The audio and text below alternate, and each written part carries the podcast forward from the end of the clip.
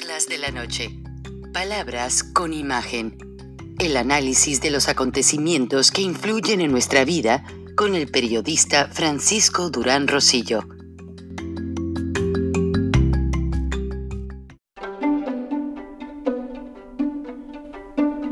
Frank Durán Rosillo eh, te saluda y los saluda a todos ustedes, su amiga María Celeste Raraz, para invitarlos a que se suscriban a mi canal de YouTube María Celeste Raraz, tal como mi nombre, donde les informo todas las semanas eh, sobre entrevistas que tienen un tema que ayuda a mejorarnos como personas y de paso son interesantes.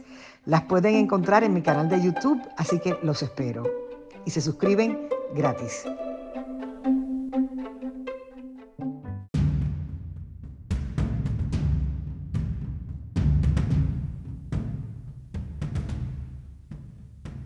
Beatriz Pajés, la voz más acreditada de la opinión editorial en México, en Charlas de la Noche, Palabras con Imagen.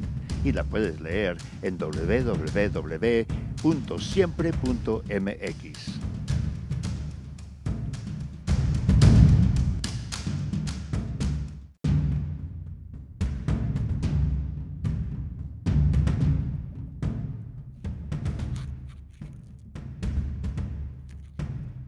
El presidente nos ha tendido una trampa. Vamos a ejercer el voto en campo minado. Su intromisión electoral ha sido la crónica de una celada. A López Obrador solo le interesan los votos. Empleo, educación o salud no son su prioridad.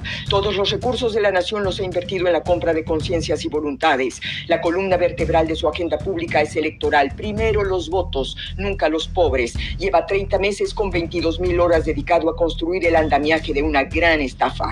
Con alevosía y un claro propósito de cooptación armó su plan, becas para los jóvenes, pensión para los adultos mayores, dinero para los agricultores, sacó la billetera de la nación para consolidar su proyecto autocrático, armó un paquete de reformas para regresar a las partidas secretas y quedarse con el dinero de los fideicomisos. López Obrador asegura haber ahorrado 1.5 billones de pesos en los dos primeros años de su gobierno sin que nadie sepa dónde están. A esa andanada hay que añadir los ataques al INE, la persecución contra el gobernador de Tamaulipas, las acusaciones contra los candidatos en Nuevo León, cantar fraude si su partido pierde la elección y ser el centro de los comicios para catapultar a sus candidatos. Estos han sido los comicios más violentos del México contemporáneo. Con facilidad y total impunidad fueron asesinados y secuestrados decenas de candidatos. El narcotráfico ya salió a votar sin que el gobierno mueva un solo dedo. Le vino bien el consabido anillo.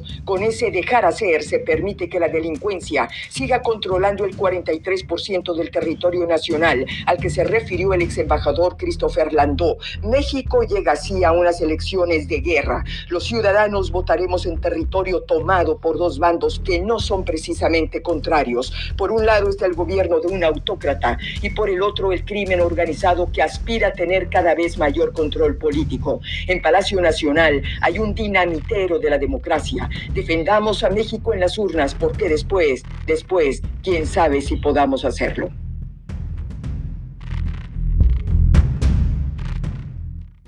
Hasta aquí mi comentario. Buenas noches, Frank, y buenas noches a todos quienes nos escuchan en Estados Unidos, México y en otras partes del mundo. Soy Beatriz Pajés. Hasta la próxima.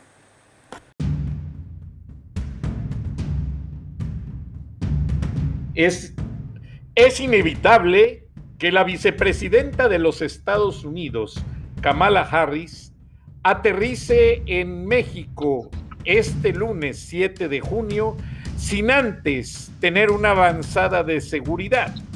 Y para tal efecto, mismos directivos de la Agencia Central de Inteligencia llegaron en un avión militar durante la semana, el cual no cupo en el hangar y ha sido resguardado por la Guardia Nacional en el Aeropuerto Internacional de la Ciudad de México. Buenas noches, bienvenidos a Viernes de Frena con Gilberto Lozano. Hola Gilberto. Qué, gusto Frank. Bueno, pues a dos días de un evento sumamente trascendente para México y sobre todo lo sintomático de la presencia de la vicepresidenta de Estados Unidos, creo que tenemos mucho que platicar en estas charlas de la noche.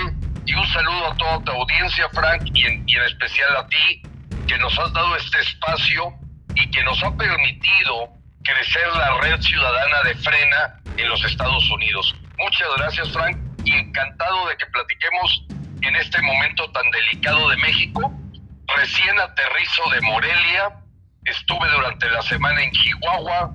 Y bueno, tú sabes que vivo en Nuevo León, entonces te debo decir que hay una efervescencia, pero también un miedo.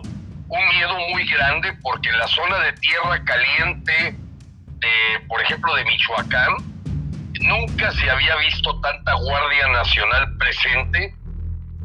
Empieza a intimidar a la gente para ir a votar, eh, esa presencia. Y bueno, pues es también muy claro la forma en que se han ganado territorios el crimen organizado, pues yo creo que va a ser un tema para Kamala Harris, el decir, bueno, ¿qué está haciendo el gobierno mexicano? Si día con día sigue creciendo el narcoestado, porque ya sumamos 88 entre candidatos secuestrados, asesinados, eh, encajuelados, tratando de buscar sacarlos completamente del proceso electoral para buscar gente cómplice del narcoestado que se está construyendo en México y que ha crecido con López Obrador impresionantemente. Yo creo que la pregunta que se hace Estados Unidos es, ¿cuál es el beneficio económico que tiene López al actuar con total complacencia hacia el crimen organizado?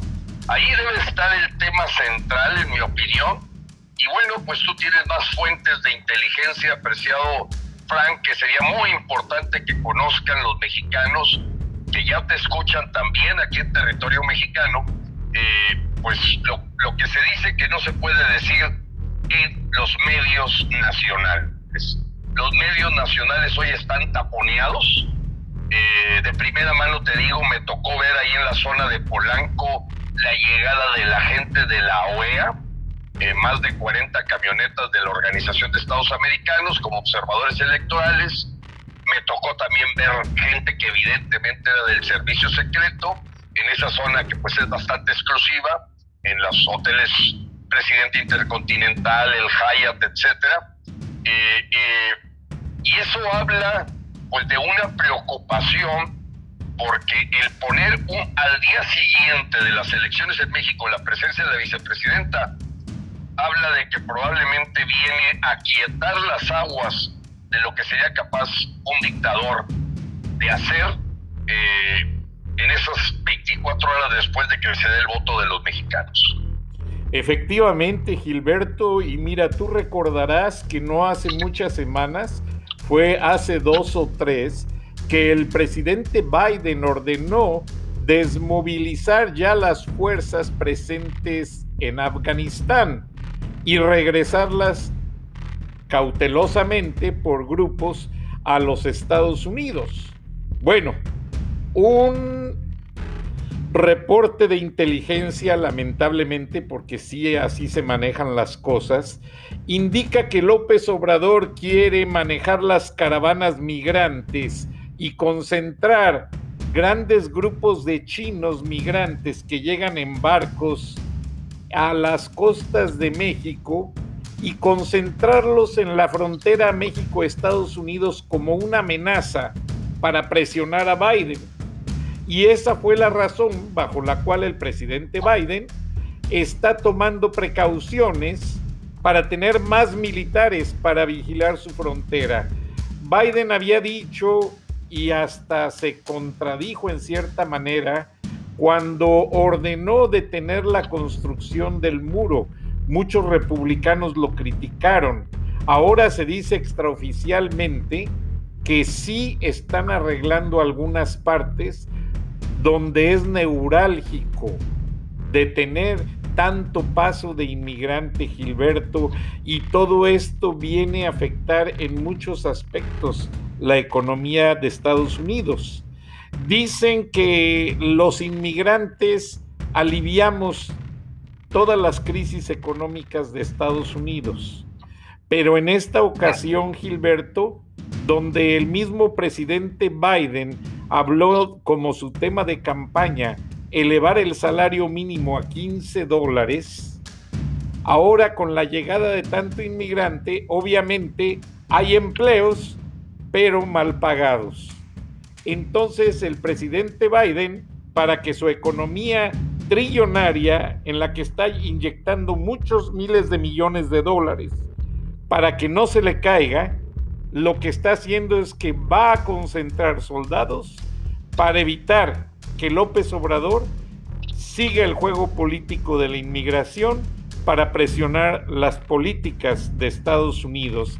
Y obviamente la vicepresidenta Kamala Harris, quien tiene amplia experiencia en la vía legal, además de que está casada con un reconocido abogado, le va a leer la cartilla, pero ya desde el punto de vista legal, Gilberto, es lo que trasciende acá en las columnas en los Estados Unidos.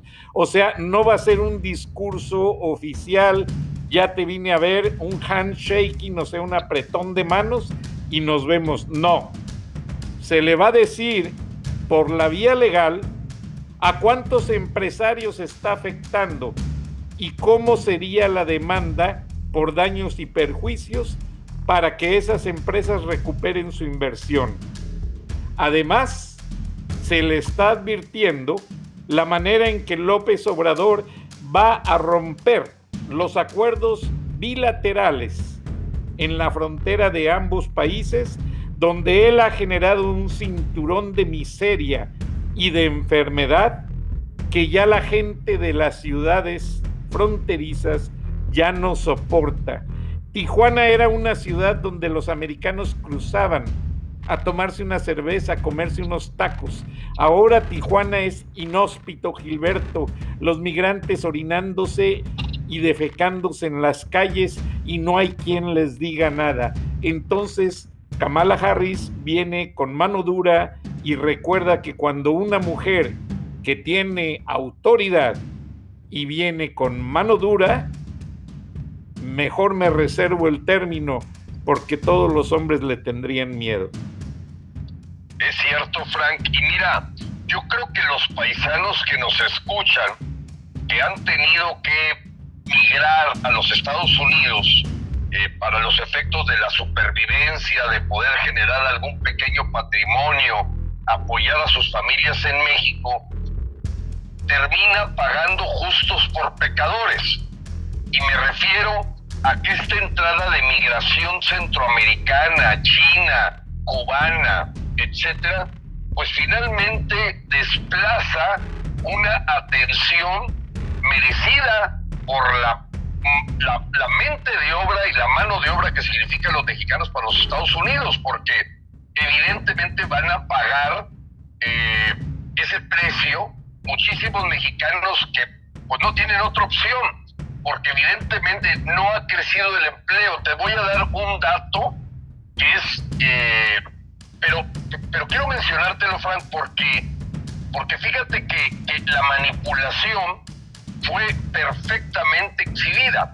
López Obrador dijo que nada más había caído 14% la inversión extranjera directa en México. Eh, y detectaron varios economistas que ese 14% era total falsedad. Él queriendo darse de que no está generando miedo a los inversionistas extranjeros. La verdad es que le, hicieron el cálculo porque así le, le convino de dato preliminar del trimestre del año pasado, no el dato real con el dato real, porque siempre el INEGI empieza a, darte un avance, pero la realidad del año pasado, pues fue de tal manera que ahorita estamos a las dos terceras partes de lo que se logró el año pasado, que ya, ya venía la pandemia en camino eh, de parte de Europa y de Asia, y es real no hay atractivo en México para invertir. Lo que hay es una gran incertidumbre jurídica, incertidumbre de esas inversiones no se las vayan a comer de la noche a la mañana como todas las que se hicieron en energías sustentables. Y viene el cuento por una expresión que al menos en todo lo que yo tengo de vida, siendo abuelo de 10 nietos, nunca había escuchado en la relación bilateral con Estados Unidos. Probablemente hubo fuertes diatribas allá cuando se puso la bandera de Estados Unidos en el castillo de Chapultepec. Pero decir que la Embajada de Estados Unidos en México le entrega a los mexicanos frijoles con gorgojo, me recordó las expresiones de Fidel Castro, de Hugo Chávez, de Nicolás Maduro. O sea, esto ya está descarado la forma en que se presenta López con la asesoría de Marcelita, como la conocen Ebrard, y es terrible porque lo único es que está volviendo muy ríspida la relación con los Estados Unidos, así es que yo sí me imagino ese modo de Kamala Harris de venir a poner los puntos sobre las IES porque hay un tratado México-Estados Unidos-Canadá firmado. O sea, aquí no estamos hablando de soberanía nacional o de defensa del nacionalismo, no.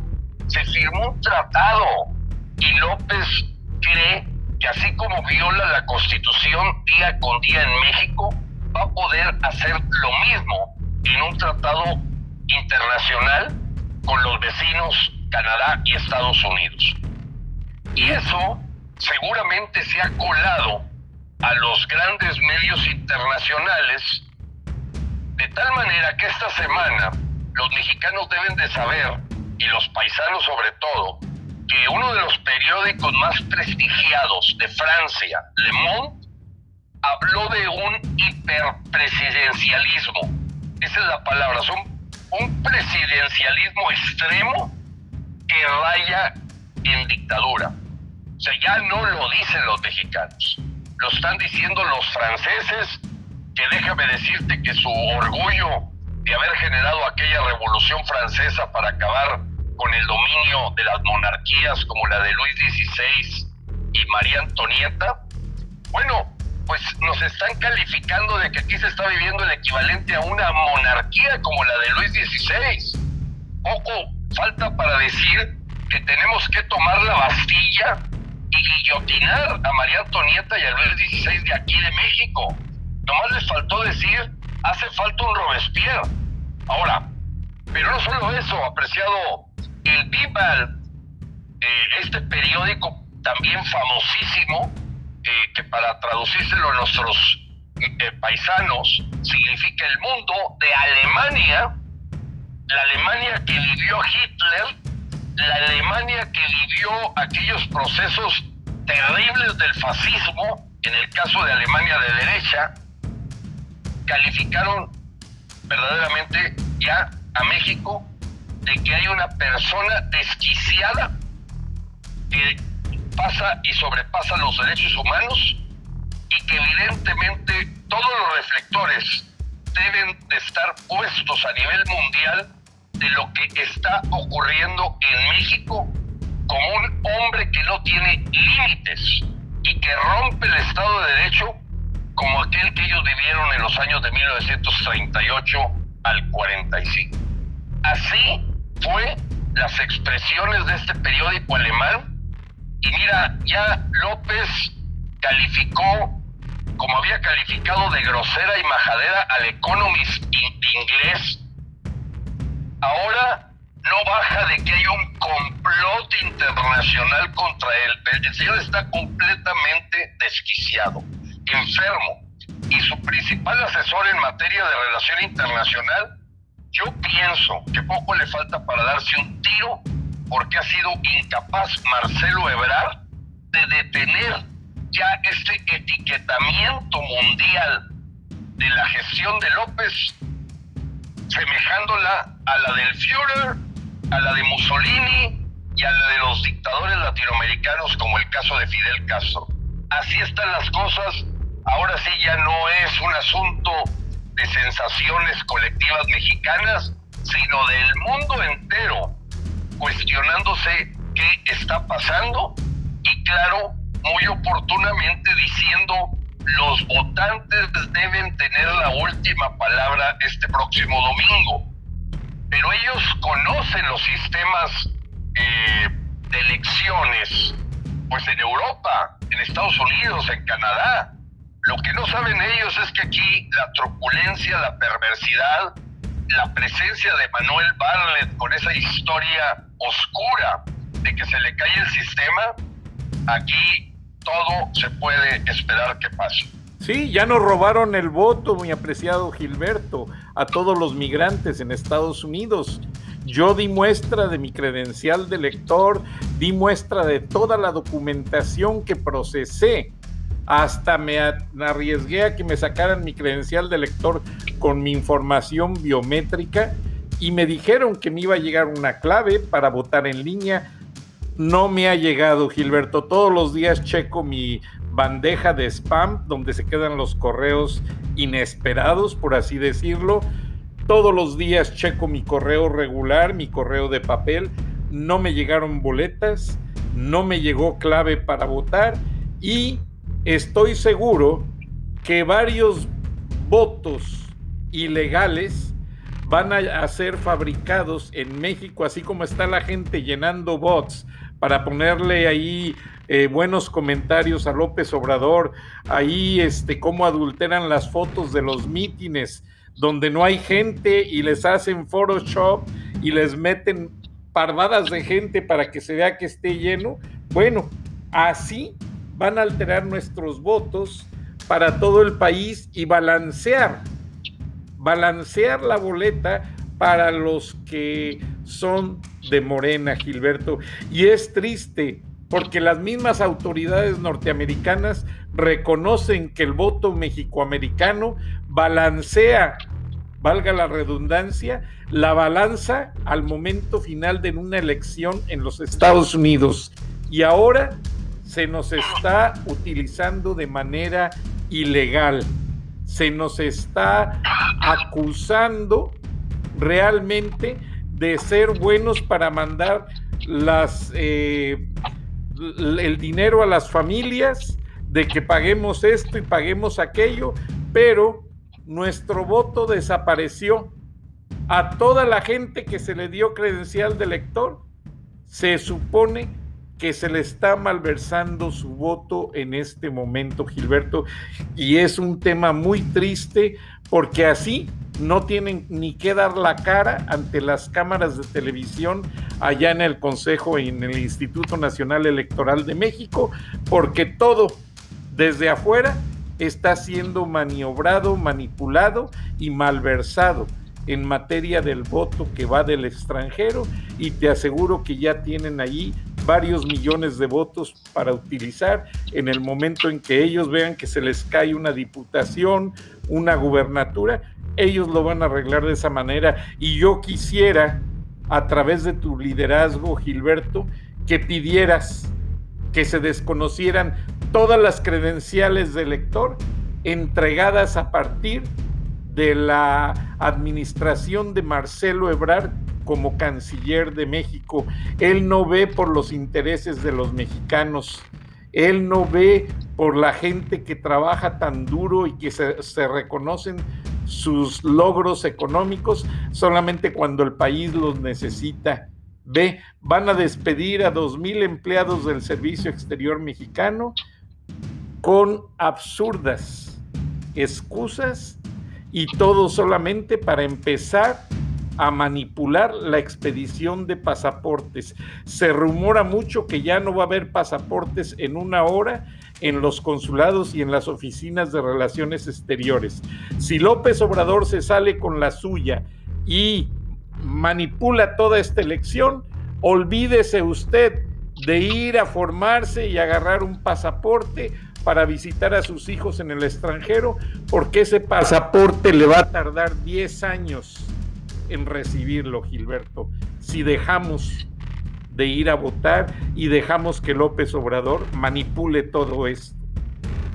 A, raíz, apreciado Frank, eh, de que tú hace, hace dos programas, hace 14 días, nos hacías ver lo que estaba pasando allá, quiero decirte que presentamos un oficio, al menos hasta el día de hoy, a 22 consulados mexicanos en Estados Unidos, 22. Primera cosa que te debo de decir, en todos los casos se dice que junio 6 el consulado va a estar cerrado. Cerrado.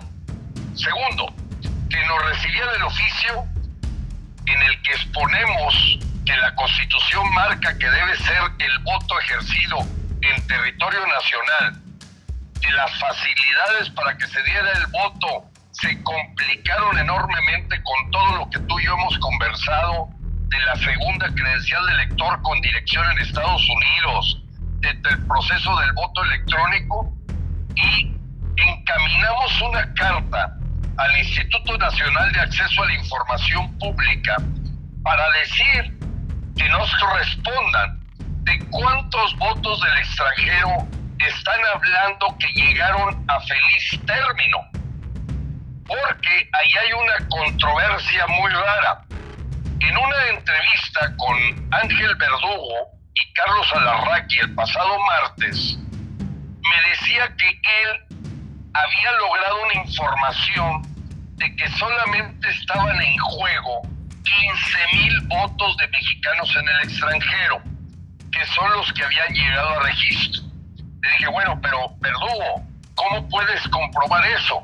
Si son millones los que trataron de hacerlo de la credencial de elector. O sea, ¿dónde te aseguras que no sea utilizada la credencial de ellos independientemente de que tú digas que llegaron a feliz término 15 mil? Porque él me aseguraba que no había una posibilidad de fraude con el voto de los mexicanos en el extranjero. Pero yo le decía, espérame, tú lo que no me estás dando es el dato de cuántos mexicanos hicieron el trámite, tienen una credencial de elector supuestamente vigente y que no sea mal utilizada por el mismo señor que provocó el problema del tramo de la línea 12 del metro, Marcelo Ebrard, en donde tiene una historia de corrupción, de manejos dañinos hacia el pueblo de México y no más interés que estar bien con Honduras, El Salvador, Bolivia, Venezuela y Cuba. De ahí para el Real, si acaso Rusia y visitas a, a China. Entonces, estamos en una situación verdaderamente eh, muy dura, muy difícil, muy complicada, en donde nosotros por nuestra parte hicimos eso, tenemos sellados ya 22 consulados que nos recibieron el oficio de frena eh, y me, parece muy correcto lo que tú mencionas de que debemos de pedir eso no tenga un valor porque se está complicando la cosa en los consulados como nunca en la historia de México. Ahora, Gilberto, para esa entrevista que diste amablemente y que me, me avisaste porque tenías ese día bastante gente ocupada y te iba a buscar un corresponsal del Dallas Morning News, yo agrego lo siguiente, Gilberto. Me da tristeza decirlo, pero es la realidad y la gente que me conoce sabe que es la realidad. Esas credenciales de lector se empezaron a dar desde que ya López Obrador era presidente electo. Entonces, o sea que va casi para tres años que la gente mexicana en los Estados Unidos llega a renovar un pasaporte a sacar un acta de nacimiento, a renovar un trámite de cartilla militar, a hacer una este, un, testaferro para cambiar una finca de nombre de propietario, para sacar una matrícula consular, a lo que vaya usted, se forma y lo primero que le dice la persona de atención al público, le vamos a hacer su nueva credencial de lector con domicilio de los Estados Unidos. Y no hay vuelta de hoja, porque se los dicen que va a estar renovada, que le va a durar más tiempo, porque la que traemos con domicilio de México y con una fecha de expedición ya muy anterior, pudiese ya no servir al momento de hacer un trámite. Bueno, dos años antes de la pandemia, los consulados más grandes, que son Atlanta, Nueva York, Chicago, San Antonio, Los Ángeles, Miami, procesan diariamente 600 documentos diariamente. Entonces, por dos años, la Secretaría de Relaciones Exteriores estuvo entregando, o sea, representando como canal de entrega por parte del INE, estuvieron entregando 600 credenciales de lector. Muchos consulados abren hasta el sábado de tanta gente que va a renovar documentos. Entonces, si multiplicas 600 personas diarias por seis días, ¿cuántos? 36 mil. 36 mil. En un mes, 4 por 6, 3.600. Por Eh, cuatro veces estás hablando de 13 mil, 13 mil por, sem- por, por mes. por mes, Y en- estás hablando entonces de casi 150 mil por año por el número de, de- a lo mejor estás hablando de 4 o 5 millones al menos. al menos en, en tres años. O sea, se han repartido 15 millones de credenciales de lector y que a mí no traten de verme la cara, Gilberto. Yo eso lo he platicado con varios cónsules. Tengo fotos de las filas de gente formadas hasta eh, llenando el estacionamiento. La gente de los consulados realmente tienen que entrar a trabajar muy temprano porque viene la gente del campo y ya está formada a las 2, 3 de la mañana. Es más, uno de los negocios más prolíficos en Atlanta es cocinar tamales, tacos y atole. ¿Para qué? Para abrir la cajuela del carro e irse a vender tacos y tamales a las 2 de la mañana, que ya hay mexicanos formados afuera del consulado, Gilberto.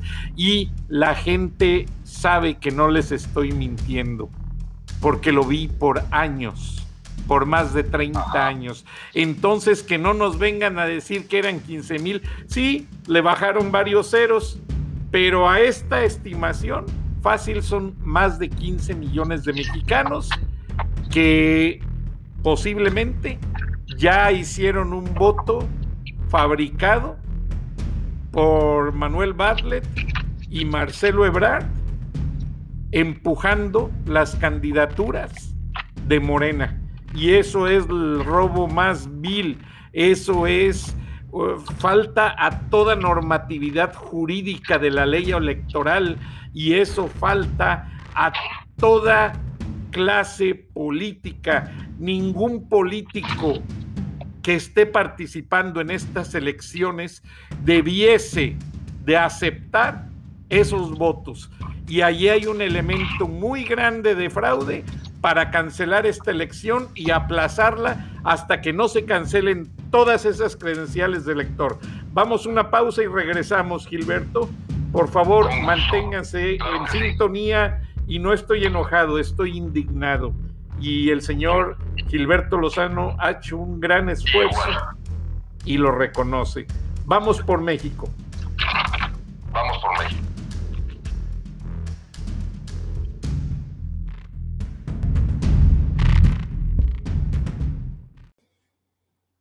Año con T-Mobile no se trata de lo que nos separa, sino de lo que nos une. Ahora, llévate el iPhone 12 por cuenta nuestra en todos nuestros planes con un intercambio de iPhone elegible. Así es, el iPhone 12 por cuenta nuestra con cada plan en el líder 5G en cobertura. T-Mobile.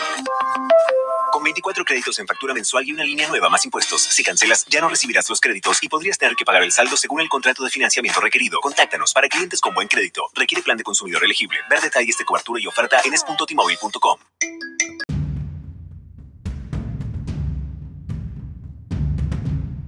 Gracias. Regresamos al segundo segmento de Viernes de Frena con Gilberto Lozano. Y pues yo le estaba diciendo al líder de Frena, Gilberto Lozano, la postura que tenemos usted y yo, y todos los latinos que mexicanos que me escuchan en Estados Unidos y Canadá, que somos más de 15 millones, a quienes se nos dio una credencial de lector que sin preguntarnos nos sacaron datos biométricos y que indebidamente nos pusieron el domicilio de Estados Unidos y eso por el acuerdo de Marcelo Ebrard con Donald Trump de darle todos nuestros datos personales a las autoridades de Homeland Security. ¿Para qué? Para que Donald Trump nos echara con la mano en la cintura el día que él quisiera. Y es muy triste, porque yo, aunque tengo la doble nacionalidad, yo me pongo en los zapatos de mi gente. Y ustedes saben, los que no me conocen, yo diario ando traduciendo a la gente indocumentada en las escuelas para que acepten a sus hijos para que adopten ese programa que se llama Don't Left Child Behind, que fue instrumentado por el presidente Bush. Y yo inscrito y he firmado papeles por más de 600 chamacos en las escuelas públicas de Estados Unidos. Y en una ocasión, una cosa muy bonita, una pareja vino y me regaló un reloj, porque ellos sí apreciaron el detalle y me dijeron, señor Durán, si nuestros hijos no hubieran entrado a esa escuela, ahorita no entenderían inglés y ya nos hubieran visto la cara en muchos lugares. Ahora nuestros hijos nos traducen gracias a usted y estamos con ellos. Y a mi hijo lo primero que le enseñé, siendo su madre empleada consular, es que lo primero que tiene que hacer es ayudar a nuestros compatriotas. Y si hay gente que se les paga en algunos consulados y no los ayudan y los traicionan, eso es para indignarse y decirlo y que la gente lo sepa. Esa credencial de lector es para traicionarnos. Saque su credencial de lector en México o que se la renueven o a ver qué hacemos. Pero esa credencial de lector vamos a declararla inválida, Gilbert.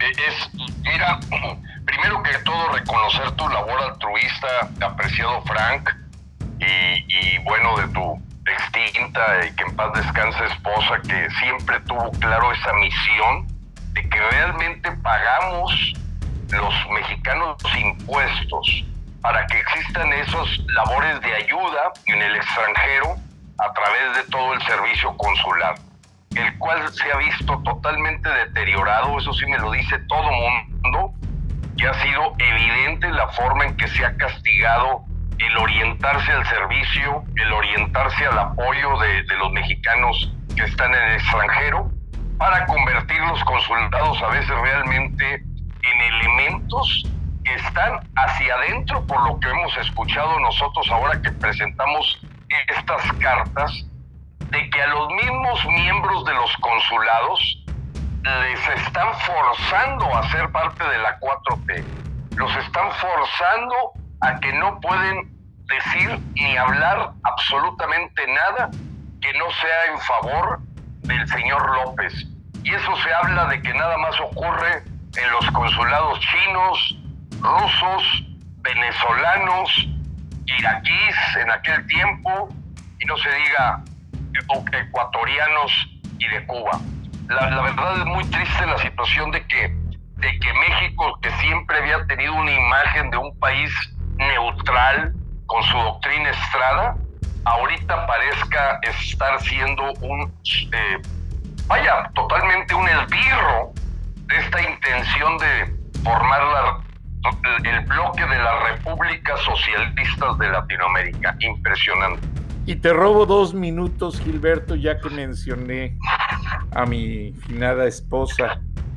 Yo llegué a los Estados Unidos a ver a un amigo de Monterrey, Eric Bremer, eh, dueños de Manufacturas León, me invitó a pasar su cumpleaños. La pasamos muy bien y me dijo, oye, ¿por qué no aplicas a un trabajo en CNN? Ted Turner está buscando gente. Y ahí empezó la historia de que me vine para acá, me entrevistaron y me aceptaron. Y luego voy al consulado porque necesitaba mi carta de pasante o mi título que lo mandaran por fax y que el cónsul me lo sellara y me lo firmara y con eso me lo aceptaban ya como documento válido. Entonces voy al consulado y al saber que iba a ser el primer mexicano trabajando para Ted Turner a nivel ejecutivo en la oficina corporativa, pues el cónsul me trató de maravilla y me invitó a cenar. Y ya yendo a cenar me dice, oye Francisco, ¿sabes tú sobre carros con el sistema Fuel Injection? Le digo, mira, no sé, yo en México traía un bocho que teníamos que empujar para que arrancara. Pero vamos a ver. Y resulta que cuando voy a ver la cajuela estaba llena de cajas de zapatos de mujer, jeans lavaditos, muy bien dobladitos, blusas, tenis, estaba repleto. Y le digo, cónsul, aquí no voy a hallar el manual, está lleno de ropa de mujer. Y me dice, sí, me lo dio Esperancita que mañana voy a visitar a las mexicanas que cosechan la cebolla en Georgia y yo no sabía que la cebolla la cosechan en el lodo, o sea que su ropa les queda inservible. y Esperancita les manda ropa cada tres meses que hay cosecha. Y volteo y le digo al cónsul, cónsul, le pido un favor, quiero regresar al consulado y que me presente Esperancita. Y me dice, bueno, ahora está de vacaciones, pero sigue insistiendo y la vas a encontrar y le invitas. Y me dice, ¿y para qué tanta insistencia? Le digo, porque me voy a casar con ella. Sin conocerla. Sin conocerla. Sin saber quién era. Simplemente por ese detalle, Gilberto. Yo decidí historia, en ese momento. Frankie.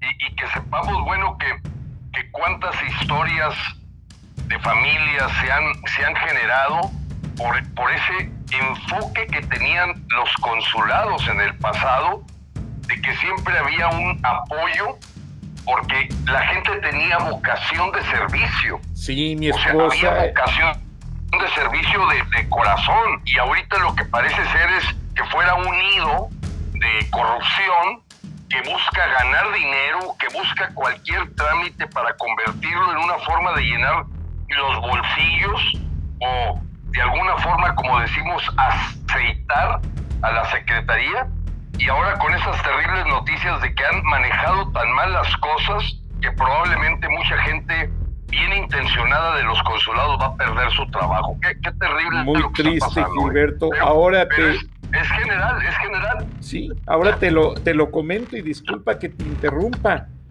Cuando yo ya conocí a mi esposa físicamente, la invité a cenar y esa misma noche le propuse matrimonio.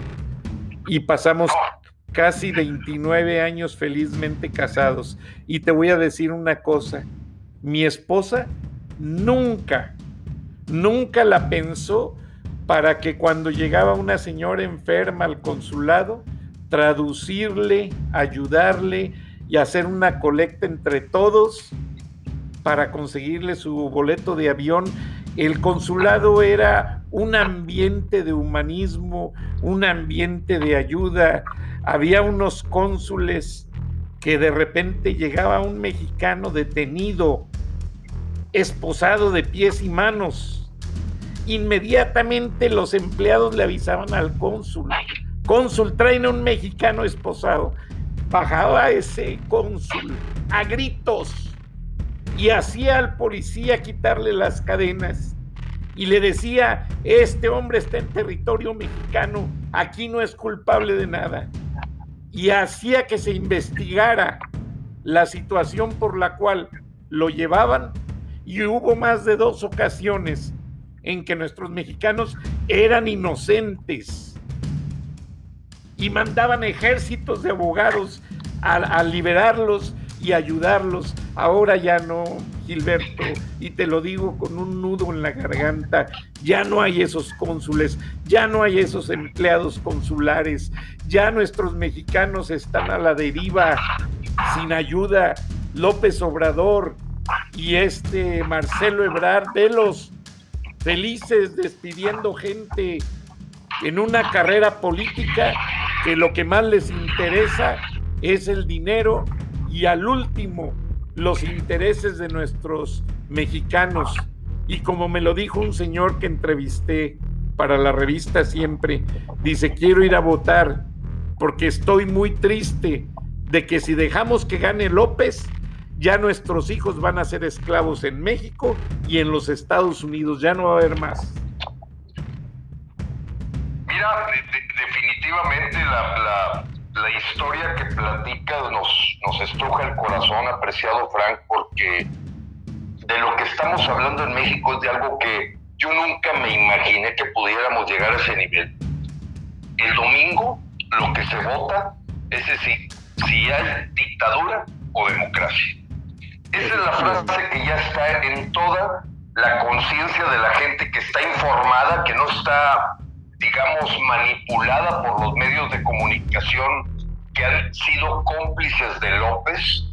Me refiero a las televisoras que son las que se han visto beneficiado por el regalo de los tiempos oficiales, por permitirles diferir su pago de impuestos y que lo que han generado es una complicidad para que la gente no sepa la verdad de que esta luna de miel en la que algunos están gozando de algunas migajas y limosnas, les estén hasta diciendo que todo eso se acaba si no votan a favor de López Obrador, cuando la verdad es que se está acabando todo, porque la persona que da el trabajo, que genera la empresa, que genera el impuesto, está dudando de continuar arriesgando su capital y va a terminar con la gallina de los huevos de oro.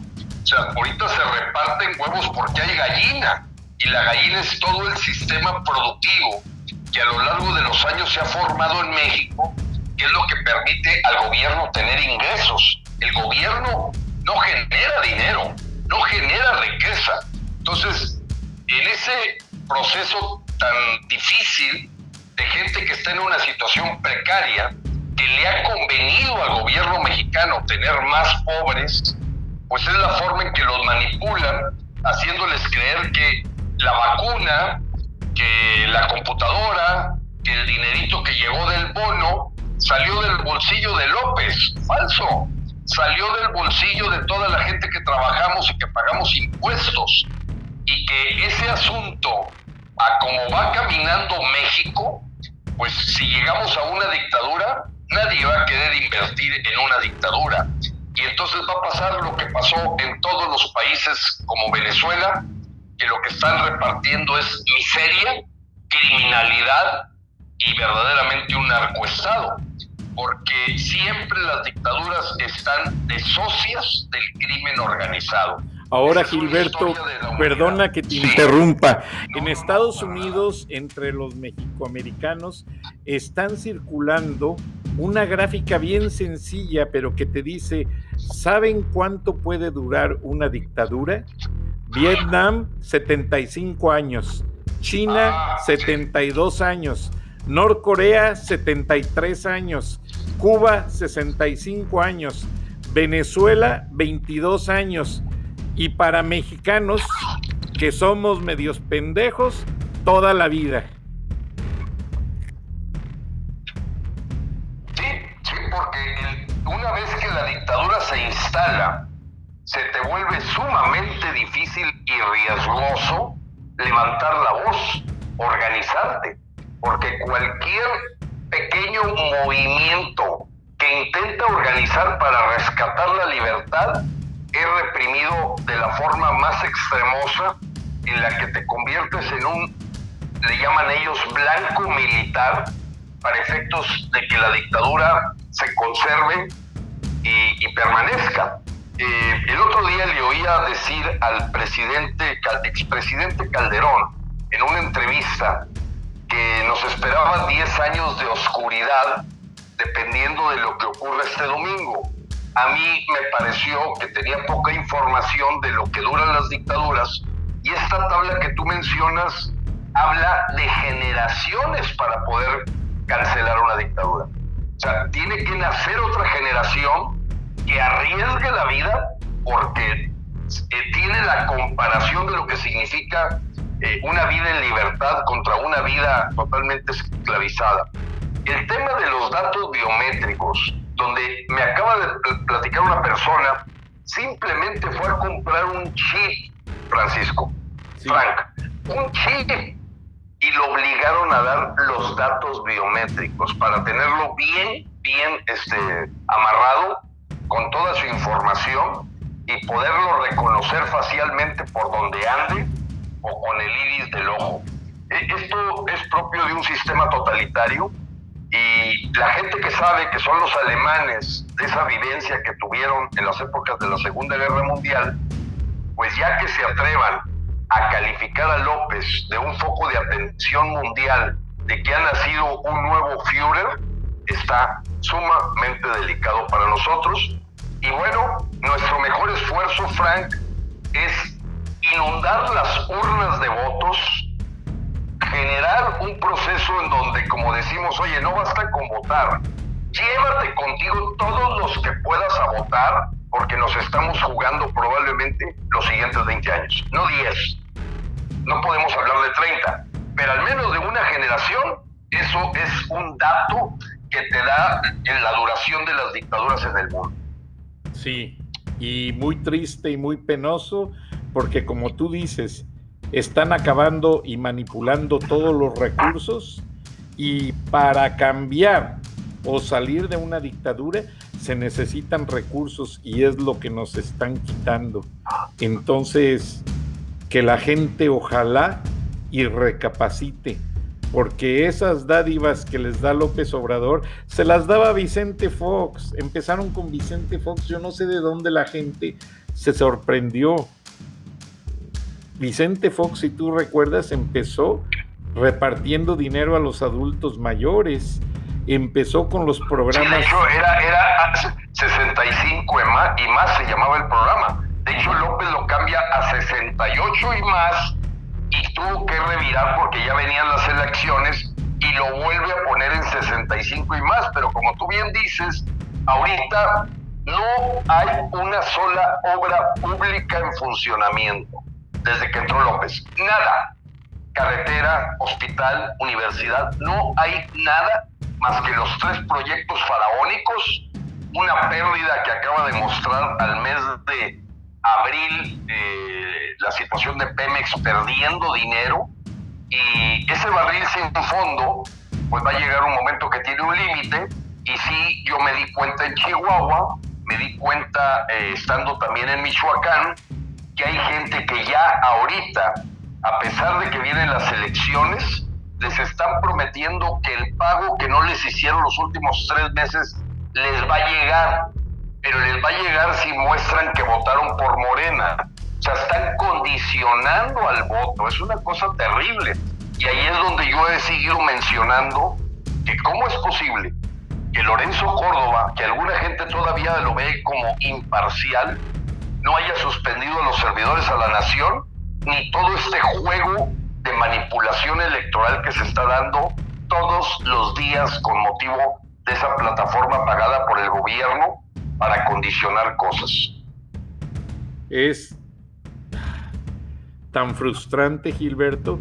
En una ocasión te mencioné, cuando mencionaste al periódico francés Le Monde, Tú sabes que el hermano consentido de Marcelo Ebrard vive en Francia y cuando Marcelo Ebrard tuvo los primeros problemas por la construcción del metro usando materiales de baja calidad, Marcelo se autoexilió en Francia.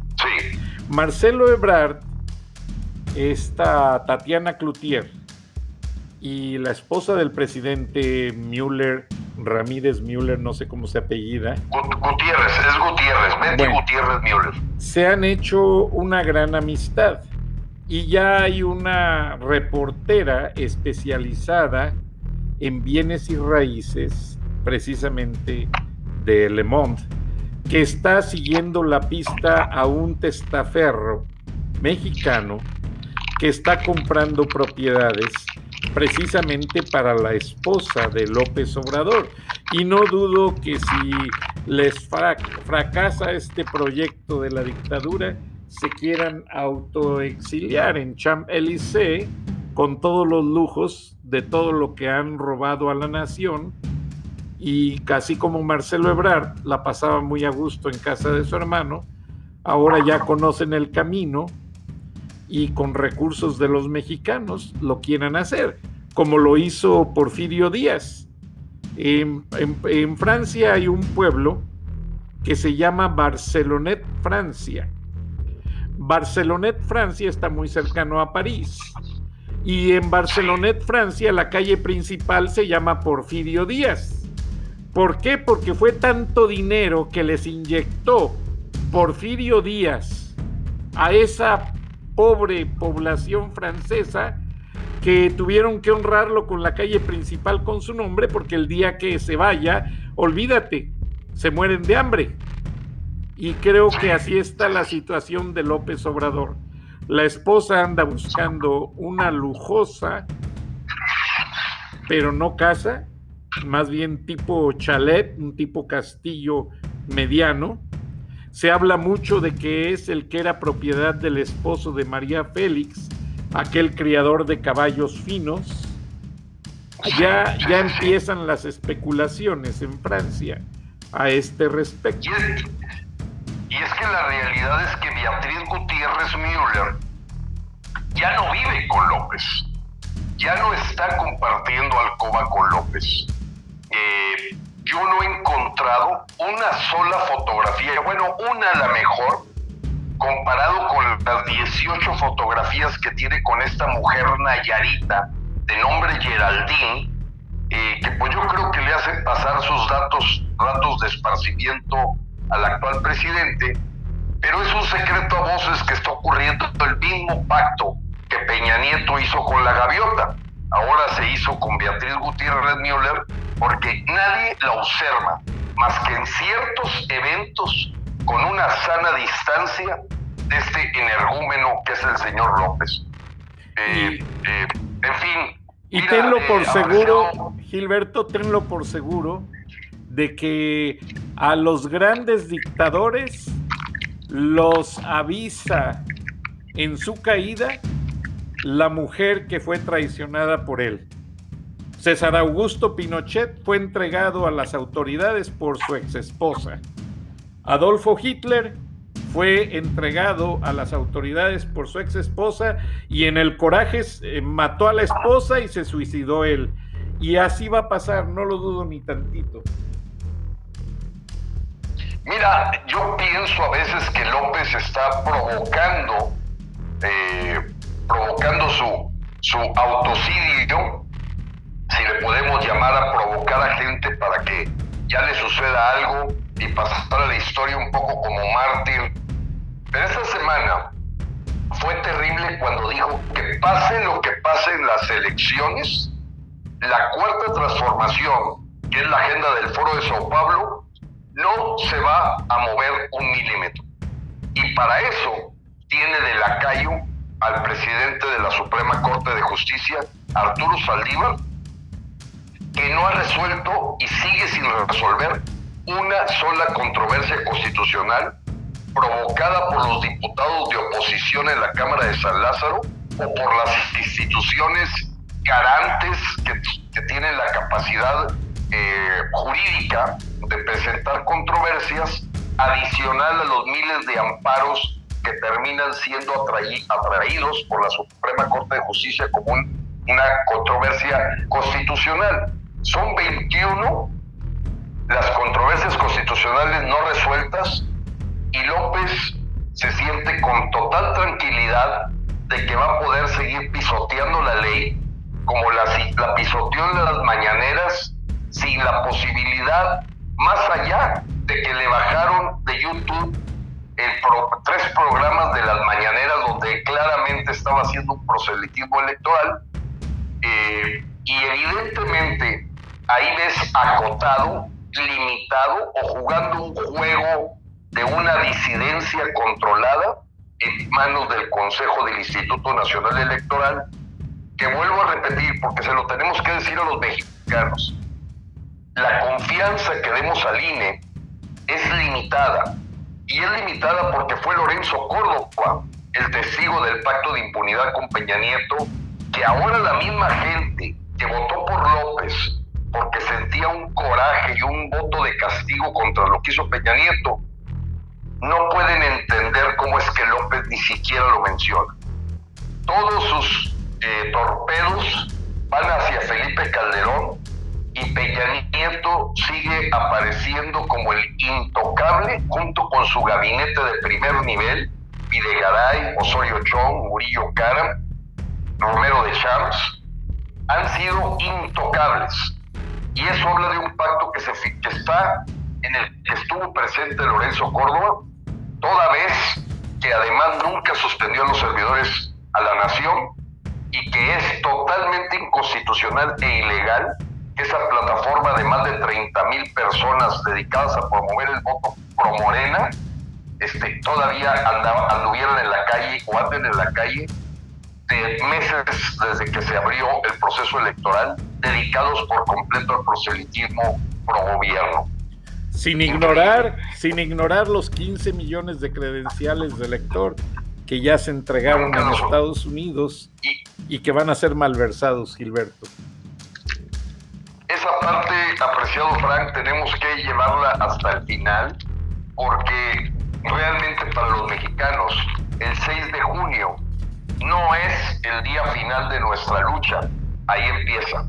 Ahí empieza y de mí se van a acordar el 7 de junio cómo los mexicanos tenemos que unificarnos porque si no vamos a pagar caro por la apatía, la cobardía. Frena, arranca una tercera etapa el 7 de junio. Gilberto. Perdón amigos, eh, perdimos conexión con Gilberto Lozano, pero de inmediato lo recuperamos.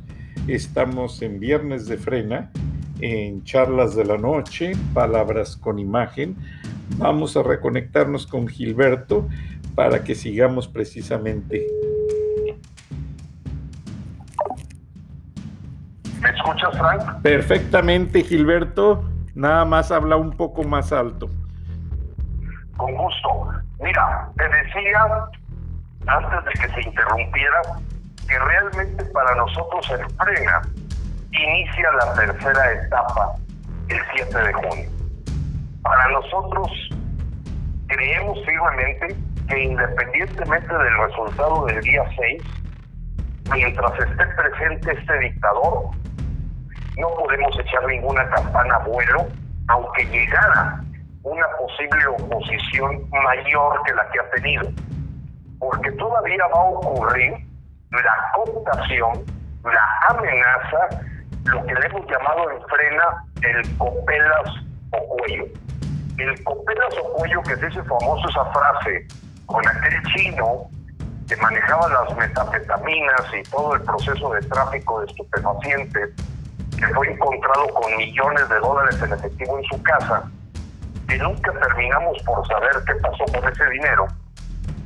Bueno, pues ese copelas y cuello, o copelas o cuello, ya así un poco como lo diría un chino, pues es lo que van a vivir los diputados de oposición, porque los últimos meses, meses Alejandro Gertz Manero, lo mismo va contra su cuñada de 94 años, porque la está queriendo acusar de haber asesinado a su hermano para poder quitar la herencia de un Federico Gertz Manero, pues este señor no se siente el corazón para dedicar todo su tiempo, igual que Santiago Nieto de la Unidad de Inteligencia Financiera, a tener sendas carpetas de averiguación de toda la oposición que pudiera llegar al poder para poderlos tener agarrados del cuello y poder, aunque vengan de la oposición, decirles con pelas o cuello con la cuarta transformación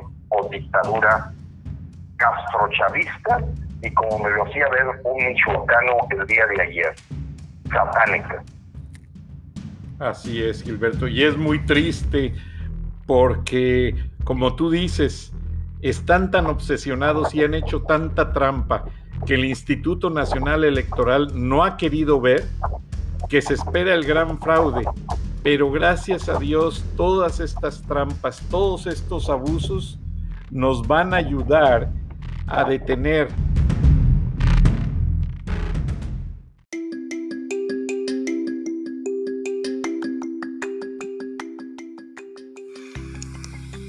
Escuchaste el análisis de la noticia, transparente como el agua, con el periodista Francisco Durán Rosillo